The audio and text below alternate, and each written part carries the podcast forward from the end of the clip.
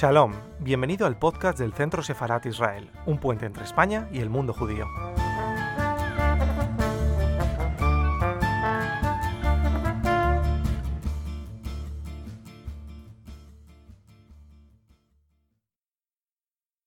El pasado diciembre fallecía Amos Oz, como, como sabéis, a los 79 años, víctima de un cáncer, y con él el mundo de las letras israelíes en particular y el de la cultura universal en general perdían a uno de los eh, más reputados eh, escritores, reconocido internacionalmente, y uno de los grandes narradores de Israel, un joven país del que se convertiría en su conciencia.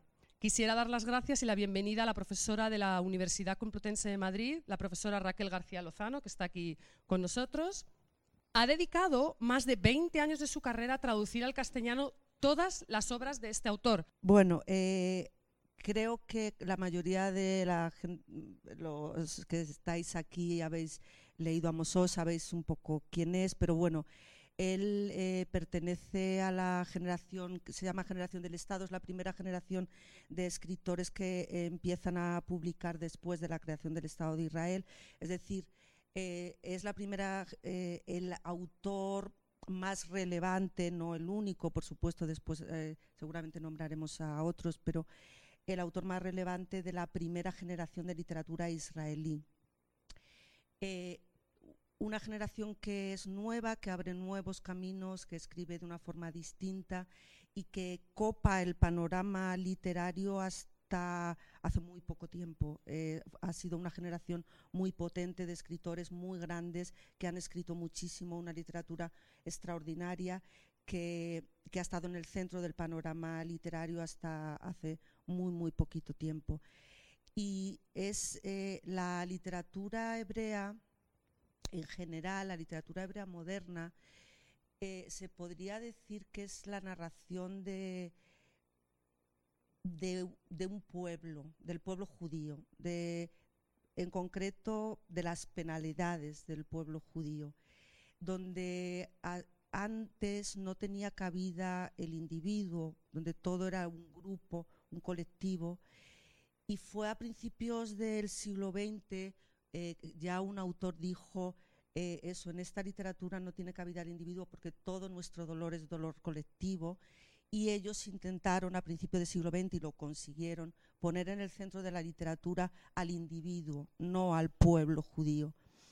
Es la primera generación de grandes autores que Amos cita continuamente porque son sus maestros, sin duda, que son Bialik eh, en poesía, eh, Brenner, por supuesto, Agnon, Agnon estará presente continuamente en su obra. Después, en los años 30, sobre todo en los 40, la situación conflictiva que se vive ya en la Palestina del mandato británico, eh, una inminente guerra que ya se siente en el ambiente, hace que mm, haya una cierta necesidad de volver al grupo, a, em, a sentirse seguro dentro del colectivo, dentro de ese nosotros del que empieza a hablar la literatura otra vez. Y es la generación de Amosos, la generación eh, que ya escribe en el recién creado Estado de Israel, a que como dice Joshua, que es eh, Abraham B. Joshua, que es otro de los grandes autores de esta generación, escribe por primera vez con, dentro de unas fronteras seguras, ya el individuo se puede sentir seguro o al menos lo que en ese momento ellos creían que iba a ser seguro. Luego la realidad que todos sabemos es bastante distinta, pero eh, y eso es lo que les va a caracterizar mucho, eh, eh, hablar del individuo y poder por primera vez también criticar cosas de la sociedad, del Estado sin ponerlo en peligro. Va a ser muy crítico con algo fundamental en su obra, que es el kibbutz, por ejemplo. Y algo fundamental que marca un antes y un después en su vida y en su obra, que es la muerte de su madre, el suicidio de su madre cuando tiene 12 años y medio. Eso va a ser definitivo y marcará una etapa nueva en su vida y el, el inicio también de, su obra, porque muchas obras están dedicadas a su memoria, sin duda. Eh, la etapa más importante de la vida de Amos Oz transcurre en el kibutz, eh, sin duda. Eh, mm, tres años después de la muerte de su madre, abandona Jerusalén, abandona el mundo este de libros y de intelectuales para iniciar una vida completamente distinta en un kibutz, es decir, trabajando con un tractor, ordeñando vacas y cosas así. Eh, por supuesto, antes estudiando en el colegio. Eh, él no solo se va de Jerusalén, sino que se cambia el apellido. Él eh, se llamaba Amos Klausner, como su famoso tío abuelo, como su padre. Fue algo muy doloroso para su padre sobre todo esto, pero decidió dejar atrás todo, incluso su apellido, para empezar de nuevo y eligió el apellido Oz, que significa valor, fuerza, coraje, posiblemente porque era algo que necesitaba con, 14, con 15 años cuando se fue él solo al kibbutz.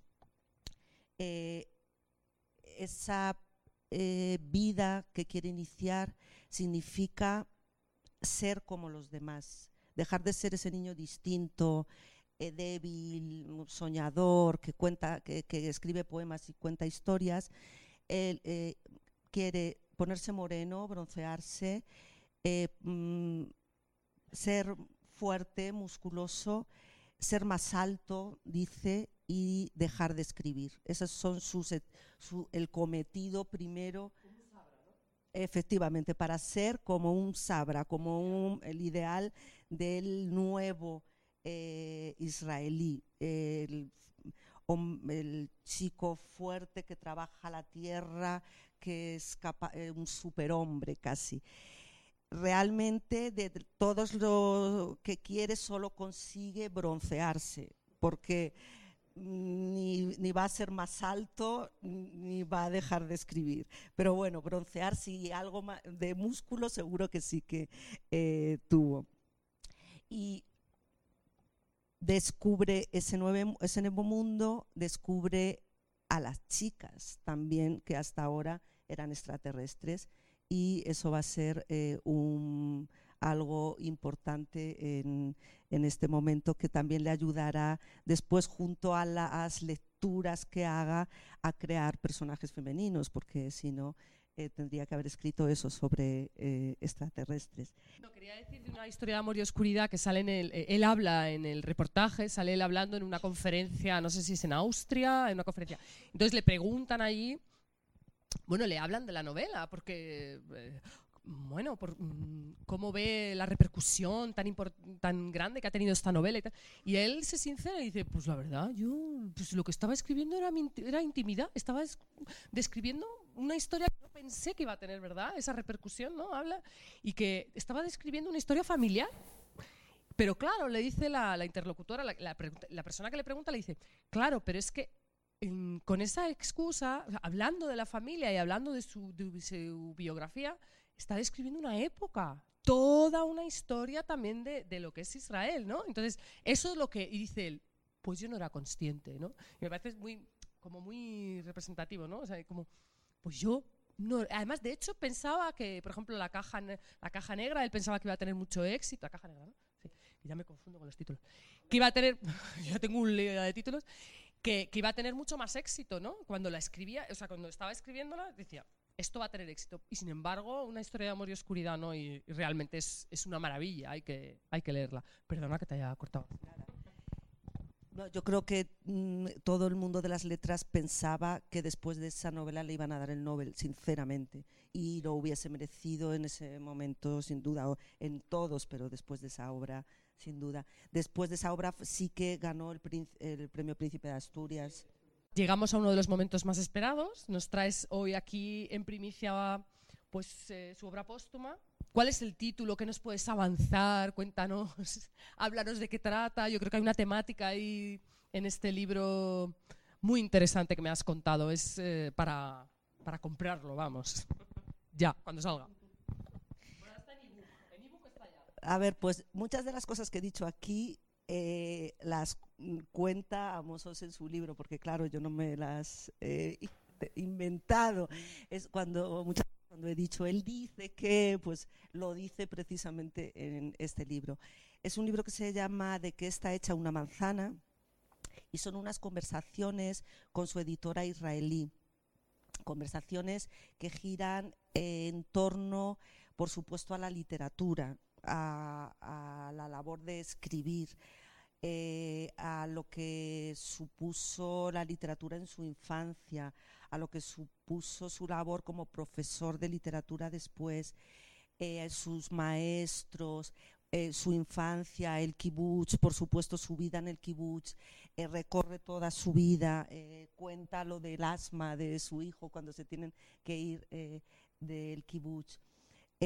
también Habla, eh, por supuesto, sobre el amor, sobre las mujeres. Hay una parte muy grande que habla de las mujeres, de feminismo, pero sobre todo eso del,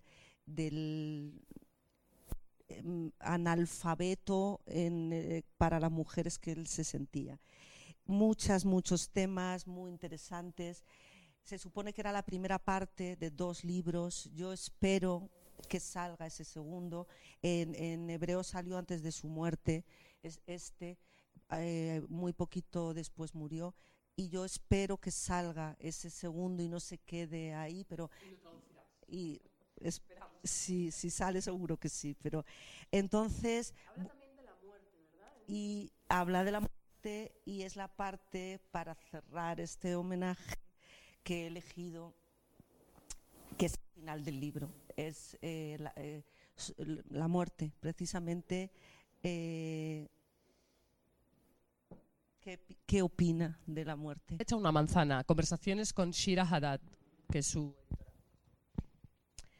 ¿Piensas en, en la vejez, en la muerte? Hace un tiempo me invitaron a dar una conferencia en un congreso de científicos y médicos sobre el tema el final de la vida. Me pidieron que hablase sobre la esperanza y la desilusión, sobre el suicidio, sobre el amor y la oscuridad. ¿Acaso me consideran un experto en amor, un experto en oscuridad y un experto en suicidio? Les pregunté a ellos y también me lo pregunté a mí mismo. Y también te lo pregunto a ti ahora. ¿Por qué tenemos tanto miedo a la muerte? Unos un poco más, otros un poco menos, pero todos le tenemos miedo. El mundo ha existido durante miles de millones de años antes de nuestro nacimiento, sin nosotros, y seguirá existiendo durante miles de millones de años cuando nosotros ya no estemos, de nuevo sin nosotros. Somos un centelleo, una llamarada fugaz.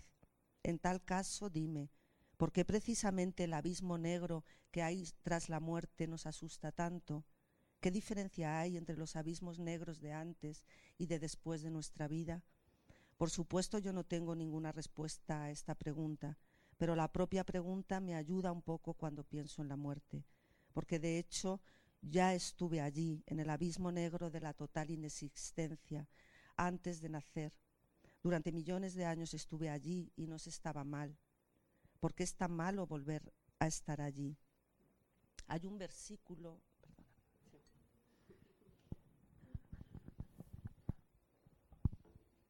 Hay un versículo del libro de Job que la gente lleva repitiendo miles de años, pero casi nadie se ha parado ni por un instante a escuchar atentamente lo que todo el mundo recita. Desnudo salí del vientre de mi madre y desnudo volveré allí. Lo repetimos así, descuidadamente, como si la moraleja fuese, no dediques toda tu vida a comprar, adquirir, atesorar e invertir pues no te llevarás nada a la tumba.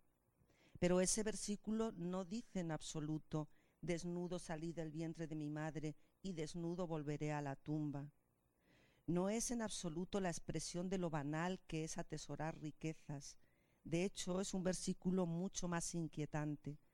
Nos asegura que después de la muerte volvemos justo al mismo lugar del que salimos, al vientre de nuestra madre, ni más ni menos y el lugar del que salimos no era malo. En tal caso, puede que la muerte realmente no sea tan terrible. Salir del vientre, hacer un poco de ruido aquí, corretear, comprar, viajar, regresar, amar, impresionar, asombrarnos, desencantarnos y luego simplemente volver al vientre. Bueno, ¿por qué no? Allí en el vientre nos cuidan, nos rodean de calor y de ternura, nos dan de comer y no hay preocupaciones. Ese versículo del libro de Job merece una segunda reflexión, porque oculta en su interior una maravillosa promesa, tal vez más maravillosa que, bueno, ¿no tienes miedo a la muerte? le pregunta. Las cosas que te estoy diciendo son las que me digo a mí mismo precisamente cuando tiemblo de puro miedo a la muerte. Y aunque consiga creer por un instante en ese versículo, tampoco desaparece el miedo. Tampoco en ese caso estoy preparado para morir esta noche o mañana por la mañana feliz y contento. Claro que no. Porque al fin y al cabo me resulta muy interesante estar aquí. Hasta las cosas terribles y atroces son interesantes sería una lástima perdérmelas.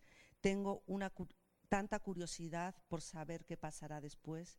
Si me dijesen dentro de poco no estarás aquí, pero allí arriba hay una galería con grandes telescopios y podrás sentarte allí en la galería y echar un vistazo a tus hijos y a tus nietos, de algún modo aceptaría. Diría, está bien, así que ya no comeré, ni beberé, ni me vestiré, pero de vez en cuando tal vez sí que escuche música y al menos sabré lo que pasa. Seguiré estando al día. Bueno, eh, y tampoco podrás trabajar, y tampoco podrás trabajar, le dice, y tampoco podré trabajar, es cierto. Tampoco ahora puedo trabajar ya mucho. Bueno, a lo mejor no sería un cambio tan grande. En Alegría de los Pobres, Nathan Alterman se dice, porque el mundo está dividido, porque es dos, y doble es el mundo en su lamento, porque no hay casa sin muerto, ni muerto que olvide su casa. Cuando hablamos de una historia de amor y oscuridad, creo que te dije que, entre otras cosas, escribí ese libro para invitar a los muertos a casa, para presentarle a Nili, a mis hijos y a mis nietos, para hablar con ellos, hacerles preguntas, mostrarles algunas sorpresas y después enviarlos de vuelta a su lugar, para que no se quedasen a vivir con nosotros en casa, que no se quedasen a vivir con nosotros de ninguna de las maneras. Esa es desde mi punto, ese es desde mi punto de vista la forma de vivir con los muertos.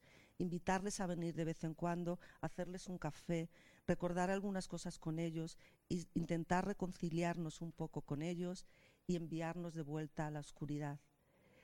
Que nos, que nos esperen allí pacientemente, nosotros aún tenemos dos o, o tres cosas que solucionar aquí. Y la luz aún es tan dulce para los ojos.